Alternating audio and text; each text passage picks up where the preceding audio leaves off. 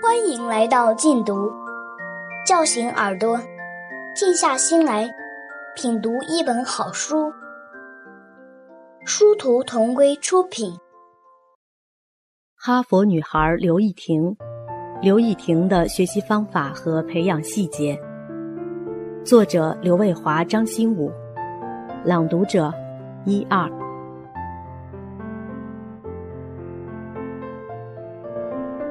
顺应天性之三，优化三大天性，培养成才的内驱力。孩子是否好学上进，能否自主发展，成人之后能不能成才，关键在于有没有强大的内驱力。除了利益驱动的本能之外，青年和成年的内驱力主要来自理想、志向和责任感。孩子的内驱力主要来自人类的三大天性。好奇心、爱玩心和好胜心。父母要做的，就是把孩子的原始天性引入好学上进的轨道，促使孩子形成有益于社会的理想、志向和责任感，获得自主发展的内驱力。培养孩子的内驱力，相当于给汽车安装发动机，对成功培养整体素质十分重要。培养内驱力的过程。就是优化原始天性的过程，因为好奇、爱玩、好胜，这些天性既有促进发展的一面，但也有妨碍发展的一面，需要扬长补短，心力除弊，才能持久推动孩子前进。下面具体介绍我们对好奇心、爱玩心、好胜心的利弊分析和指导方法，供读者参考。好奇的天性需扬长补短，怎样顺应好奇的天性？我们的做法是认清好奇心的利与弊，通过激发求知欲和磨练耐烦心，既培养广泛深入的探索兴趣，也培养不单凭兴趣做事的习惯与能力。好奇心的利弊分析：利，好奇心来自人类本能的探索冲动。最初的目的是为了寻找食物和观察环境是否安全。好奇心是创造性活动的原始动力，它让人天生对新奇的事物感兴趣，有利于学习新知识、探索新领域、发现新事物、新规律，促成发明创造，丰富人类文明。好奇心的驱动力十分强大，为了满足由此而来的精神需求。不少科学家甚至不顾自己的生命。B，好奇心使人类喜新厌旧，喜新厌旧使人的兴趣很容易转移。如果放任自流，求知的兴趣就会停留在原始状态，样样浅尝辄止，难以形成锲而不舍、深入研究的能力。中国人对此早有认识，祖祖辈辈都在告诫孩子，不要学猴子掰苞谷，边掰边丢。好奇心还驱使人类单凭兴趣做事，任性往往冲垮理性，这也是聪明的人不少、成功的人不多的重要原因。好奇心的引导方法：A.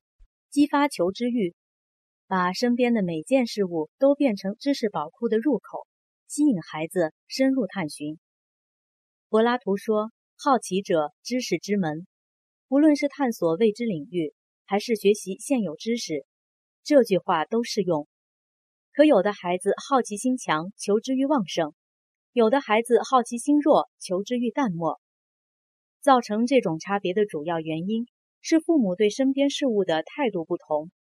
如果父母把身边的每一样事物都变成知识宝库的入口，经常带孩子进去寻宝探秘，孩子的求知欲就会越来越强，好奇心也越来越敏锐。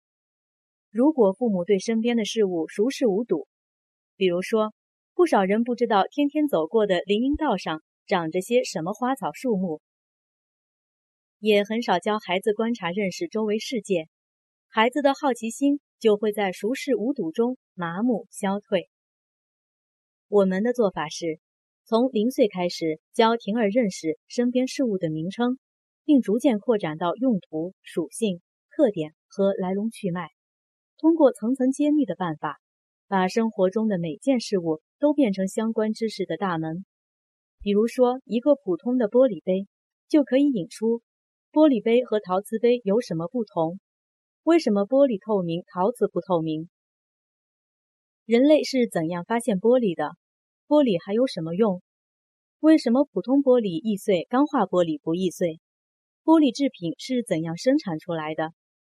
有关玻璃的每一个知识点都可以引起孩子对玻璃杯新的好奇心。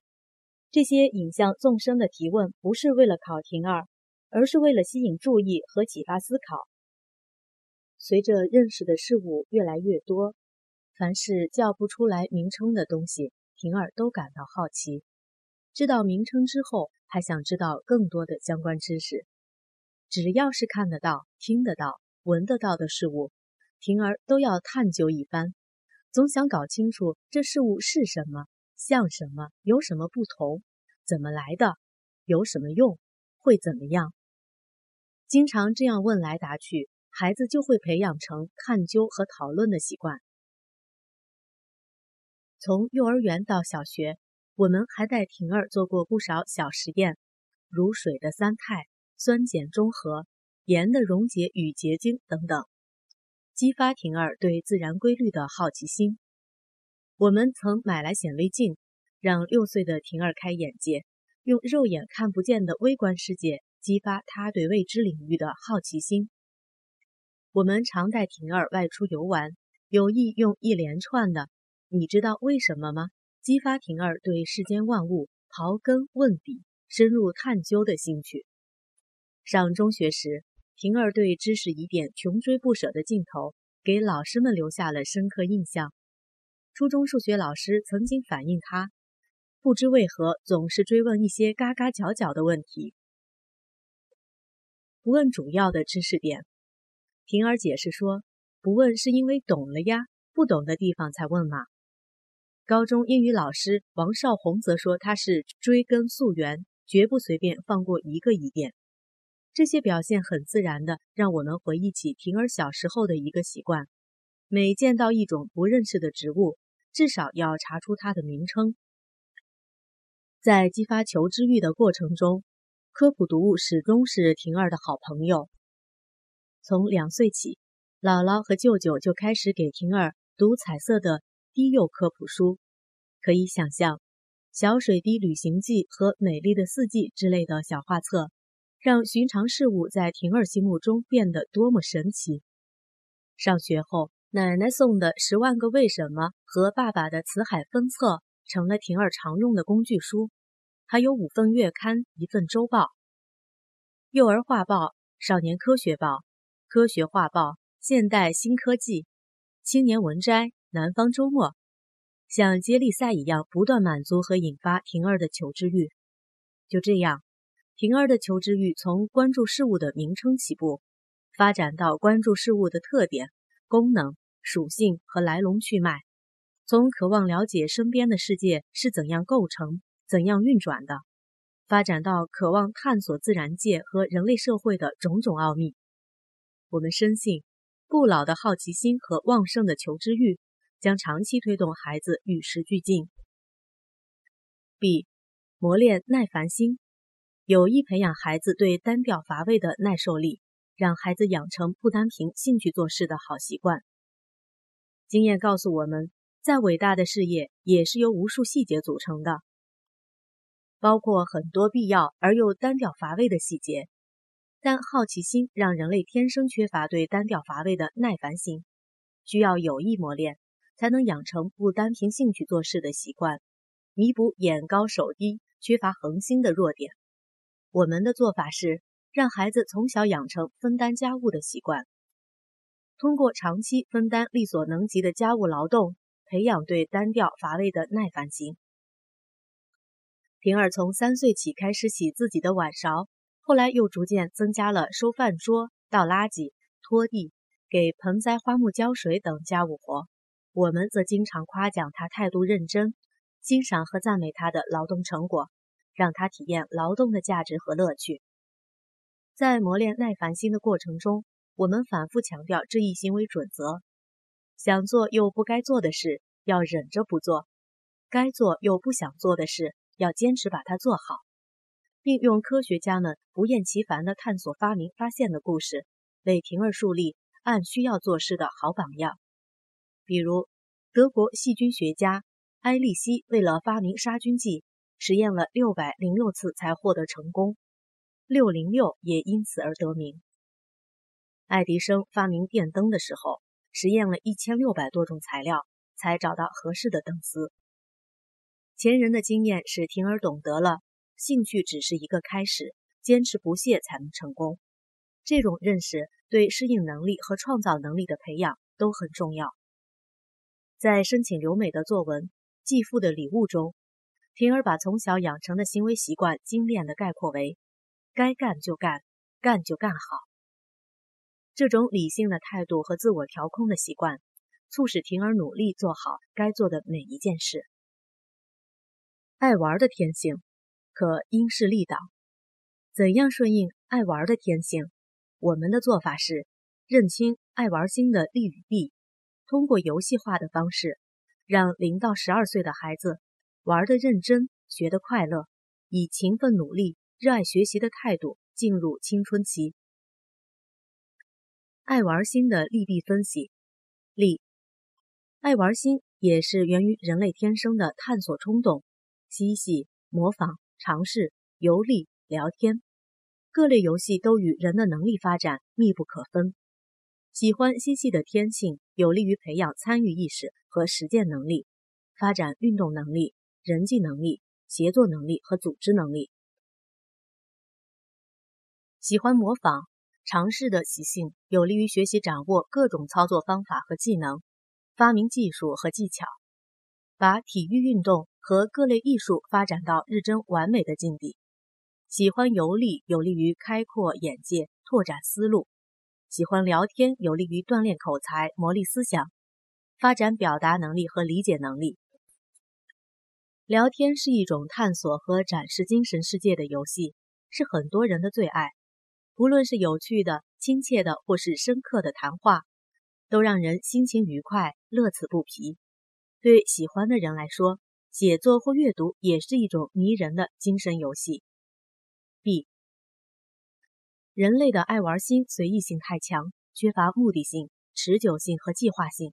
如果放任自流，就会停留在东一榔头西一棒子、三天打鱼两天晒网的原始状态。难以形成长远规划，克服困难，达成目标的动力。嬉戏度日的习性，如不加节制和改变，很容易发展成不思进取、好逸恶劳的情绪。耽于空谈，光说不练，也是人类常见的毛病。爱玩心的引导方法：A. 认真玩耍法，鼓励孩子专注的玩，认真的做，增强行为方式的计划性。目的性和持久性。小时小报都要在扑咬游戏中学习捕猎谋生的技能。人类儿童期的游戏也具有学做一个社会人的性质。孩子在游戏中养成的思考方式和行为习惯，都将构成整体素质的一部分。在人的行为方式中，认真是质量和效率的保障，需要从小培养。只要孩子能专注的玩，认真的做。哪怕是玩沙、玩水、玩蹦跳，都有利于养成认真的好习惯。在小婷儿专心玩玩具、画画、看书的时候，大人都尽量不去打扰他，还要夸奖他认真。大人经常用是否认真做评价标准，孩子就会有意识的追求认真。我们给小婷儿当晚伴的时候，总是精神饱满、认真投入。给婷儿提供好的模仿对象。婷儿四到五岁的时候很喜欢玩托举游戏。当他指挥我们抓起他的两只手、一只脚，好让他悬在空中扭来扭去的造型时，我们总是憋住笑，任他陶醉在自己的想象中。完了还要问他：“你看我们够不够认真呢？”态度认真或不认真是可以模仿和传染的。婷儿也模仿过敷衍了事的行为，那是小学三年级时，婷儿在烂班学会了懒洋洋的做课间操，还特意表演给我们看。那敷衍了事的懒模样，让人又好笑又好气，玩笑之后，我们便精神抖擞地做操给他看，并告诉他做操要动作到位，才能起到锻炼身体的作用。别人都懒洋洋的做，你却朝气蓬勃的做，就能成为班上的好榜样。婷儿采纳了我们的意见，认真做操，很快就被老师请到队伍前面去领操了。在认真投入的玩耍中，孩子很容易进入寻求方法的状态。孩子经常在游戏中体验到思考的乐趣和方法的奇妙，就会成为爱动脑筋想办法的人。幼儿园阶段，我们曾建议婷儿用主动安排的办法协调小朋友争当妈妈的矛盾，让婷儿尝到了主动安排的甜头。从八岁开始，婷儿就开始使用列清单、定计划的办法，统筹安排学习、生活与玩耍的时间。这个习惯一直延续至今。小学低年级的时候，婷儿迷过一阵绣花，迷的就是各种针法的不同效果。他还绣了一块手绢送给姥姥。小学高年级的时候，婷儿每周要去郊外的公园玩一次激光步枪打靶。头一次摸枪，十发只打中三发。教给他三点一线的瞄准要领后，婷儿兴趣倍增，表现出前所未有的耐心和细心。他夹紧双臂，屏住呼吸，把准心缺口目标瞄了又瞄，居然打了个十发十中。管理人员同意他放弃奖品，再打十发，又十中，以后再去。婷儿总是沉着耐心地检查完所有的瞄准要领，才扣扳机，几乎每次都能打个满堂红。平儿知道，绣花和打靶之类的活动既是玩耍，又是磨练细心、耐心和沉着的机会。让孩子懂得这些，有利于孩子建立不断完善自我的意识。为了磨练忍耐力，五年级暑假，平儿玩过打赌捏冰一刻钟的游戏。为了锻炼身体和磨练毅力，平儿小学四到六年级中午放学回家后，放下书包就在长沙发上连做五十个仰卧起坐。高中时自己增加到每天一百个。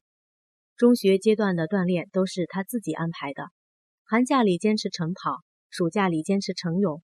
高中阶段每次都要游够两千米。这些活动对增强行为方式的计划性、目的性或持久性起了很好的作用。孩子学会了安排计划和坚持不懈，就能控制和调节嬉戏度日的原始冲动。该干什么的时候就认真投入的干什么。B 快乐学习法，用游戏的形式开发智力，促成学习等于快乐的心理。对于玩与学的关系，早教专家冯德全教授零碎方案有一个精辟的观点：有益的玩就是学，有趣的学就是玩。婷儿的童年就是如此。小时候，婷儿最爱在户外散步或到野外郊游，在大人的启发下认识大自然和人类生活的方方面面，总是让婷儿兴趣盎然。大人则趁机培养她观察与思考的习惯。婷儿三到十二岁时，我们常陪他下跳棋或五子棋，在游戏中培养逻辑思维能力。婷儿八到九岁时，爸爸在学习技能训练中。又当教练又当啦啦队，把枯燥的单项训练变成了有趣的自我竞赛。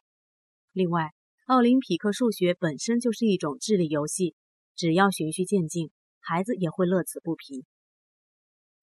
除了在玩中学或把训练游戏化，大人赏识激励的态度也是让学习等于快乐的重要原因。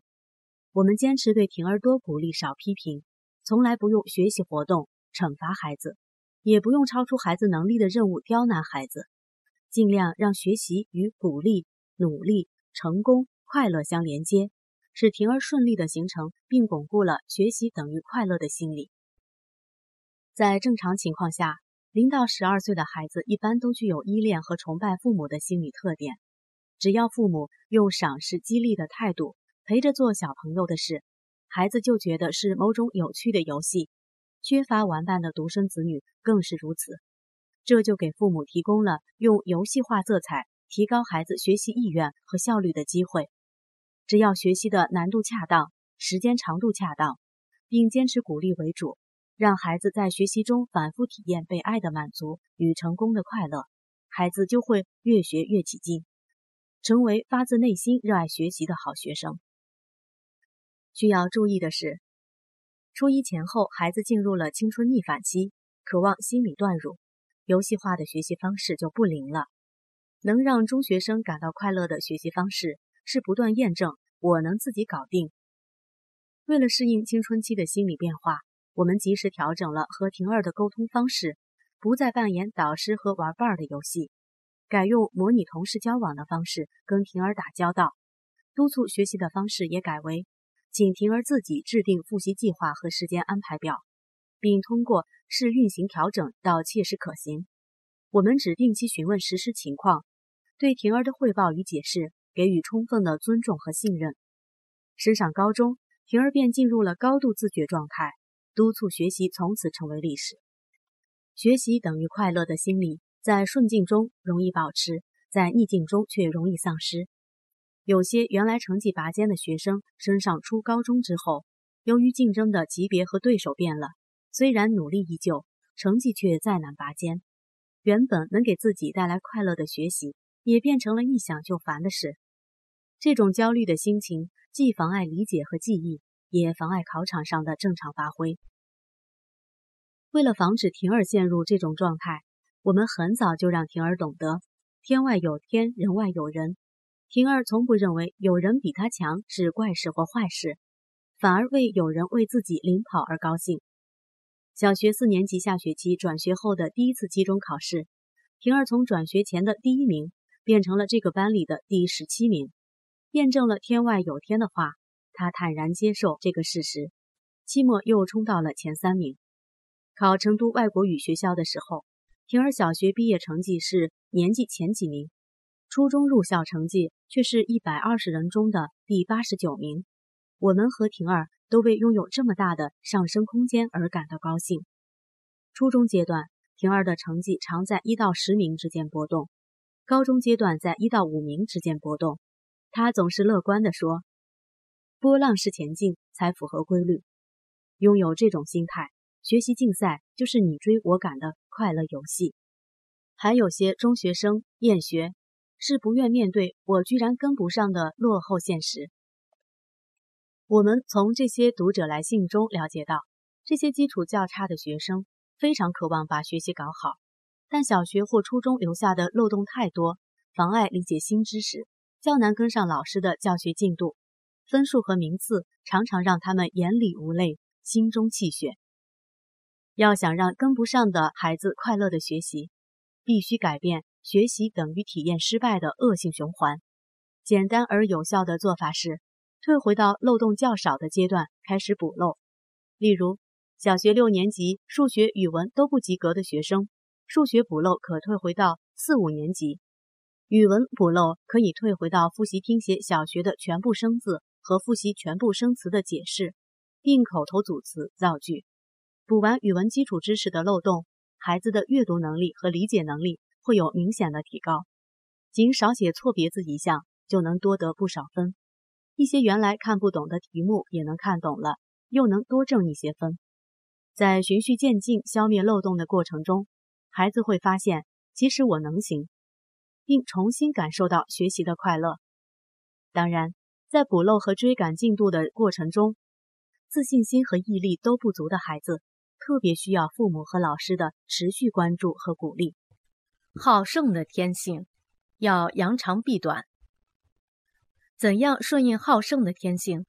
我们的做法是认清好胜心的利与弊，通过正面诱导法和自我挑战法，引导孩子自信而不自负，顽强而不顽固，好胜而不妒忌。好胜心的利弊分析：利，好胜心也是来自远古的生存本能。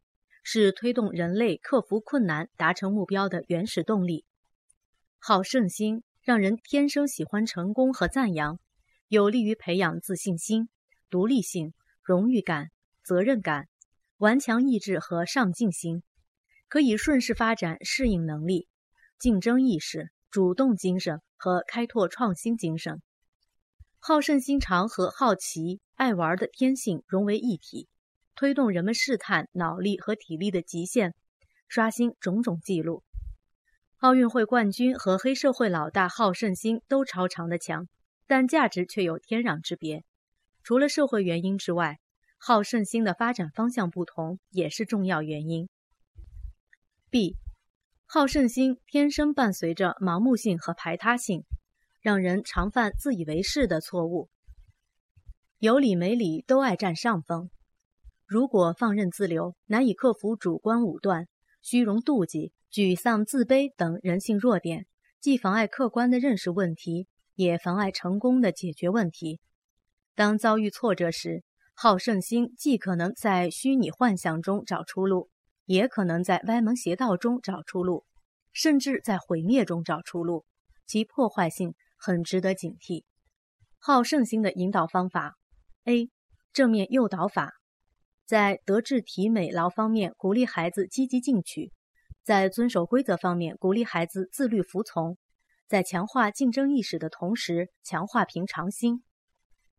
多鼓励，少批评，巧激将是诱导好胜心的好办法，能有效培养孩子对正面事物的兴趣和自信心。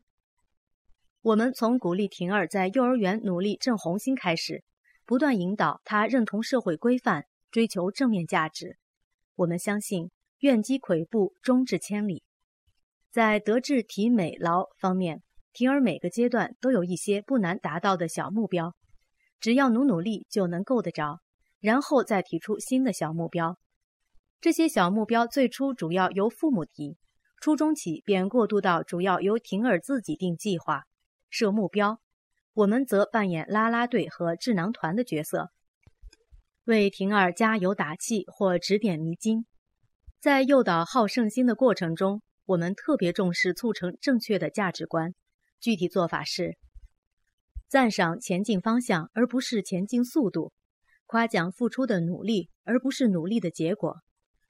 这种有选择的鼓励方式，能让孩子把自信心建立在方向正确、坚持不懈之上。不论前进到哪一步，不论领先还是落后，只要方向正确、坚持不懈，孩子就有理由感到自豪。这种只给动力不给压力的方法，使婷儿对正面事物的兴趣越来越大。自信心和实际能力也越来越强。随着孩子竞争力的增强，我们尽量创造条件，如转学、择校、支持参加各种竞赛等，鼓励婷儿不断扩大眼界、扩展胸怀，到更大的范围、更高的水平上去追赶先进。在鼓励婷儿积极进取的同时，我们有意在遵守规则方面鼓励婷儿自律服从，因为人类社会是有禁区的。法律就是禁区的边界，让孩子学会自我约束、自觉自愿的记守法，是健康成长的前提之一。我们从小让婷儿参与制定生活与学习的行为规则和奖惩制度，逐步学会全方位自我管理，这是一种一举多得的培养方法。制定规则本身就是一种创造性的活动，执行规则更是需要战胜自我的毅力。孩子心中有数，知道怎样有奖，怎样有罚，就能养成自觉遵守规则的好习惯，坚持追求正面价值。在消除井蛙心态、强化竞争意识的过程中，我们还非常重视让婷儿学会保持一颗平常心。所谓平常心，简而言之就是胜不骄，败不馁。这种重要的心理素质，既需要父母的言传身教，也需要孩子的亲身体验。比如说，婷儿上学后，我们反复强调，平时要努力，考试允许得零分，凡事只要尽力而为了，就可问心无愧。我们的体会是，家里始终保持这种舆论导向，有助于孩子形成积极而豁达的心态，远离骄傲、妒忌、虚荣、攀比、报复、灰心、自卑、绝望等与好胜心密切相连的人性弱点。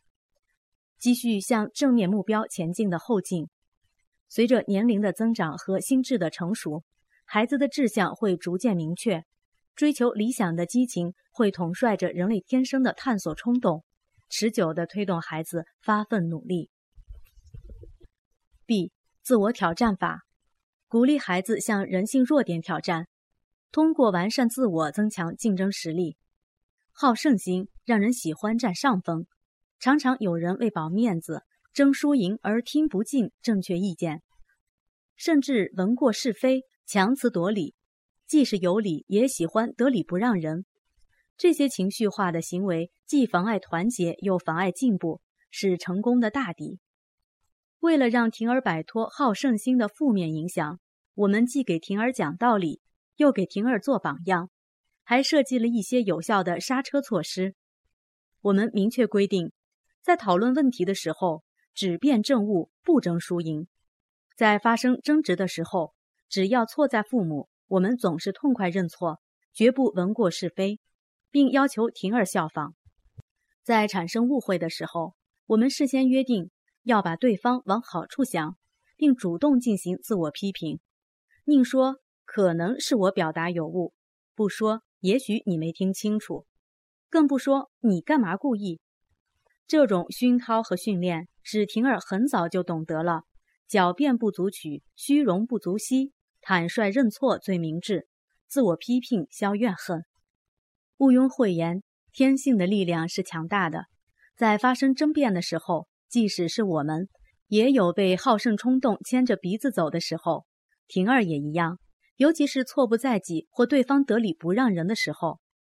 但由于平时就有挑战人性弱点的意识，我们和婷儿总能及时想起，应该坦率认错，应该自我批评。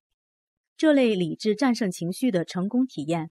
使婷儿对挑战人性弱点、努力完善自我，始终保持着浓厚兴趣和信心。每个孩子的特点都不一样，个性弱点也不一样。